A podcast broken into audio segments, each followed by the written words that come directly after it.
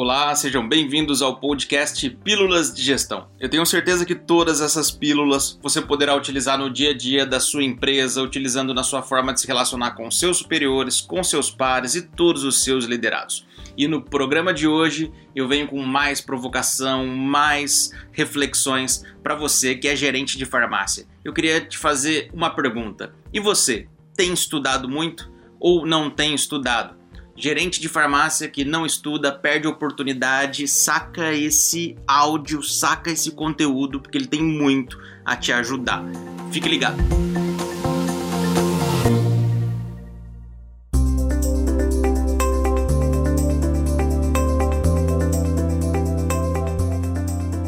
O mercado farmacêutico ele está cada vez mais agressivo, cada vez mais competitivo e isso está ocasionando uma desestabilização entre o gerente, entre você gerente e a sua equipe, porque essa alta competitividade ela faz com que você fique estressado e ao você ficar estressado, você em alguns momentos provoca esse estresse na sua equipe. E ao você provocar esse estresse na sua equipe, acontece um desalinhamento entre você e a sua equipe.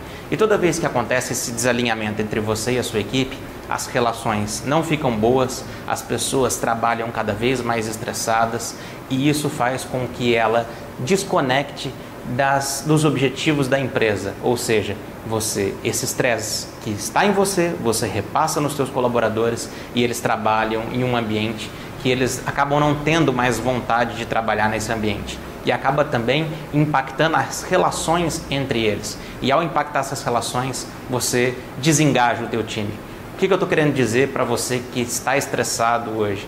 É, tente verificar o que dentro da tua empresa te traz felicidade, ou o que te traz felicidade.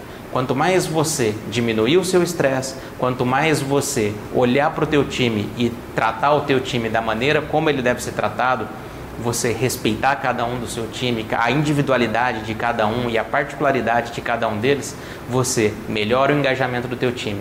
E o mercado farmacêutico, como eu disse, ele está cada vez mais competitivo.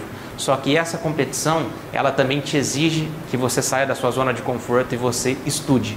Quanto mais você estudar, mais você entende o teu mercado, quanto mais você entende o teu mercado, mais você adequa à realidade dele e você cria times de alta performance.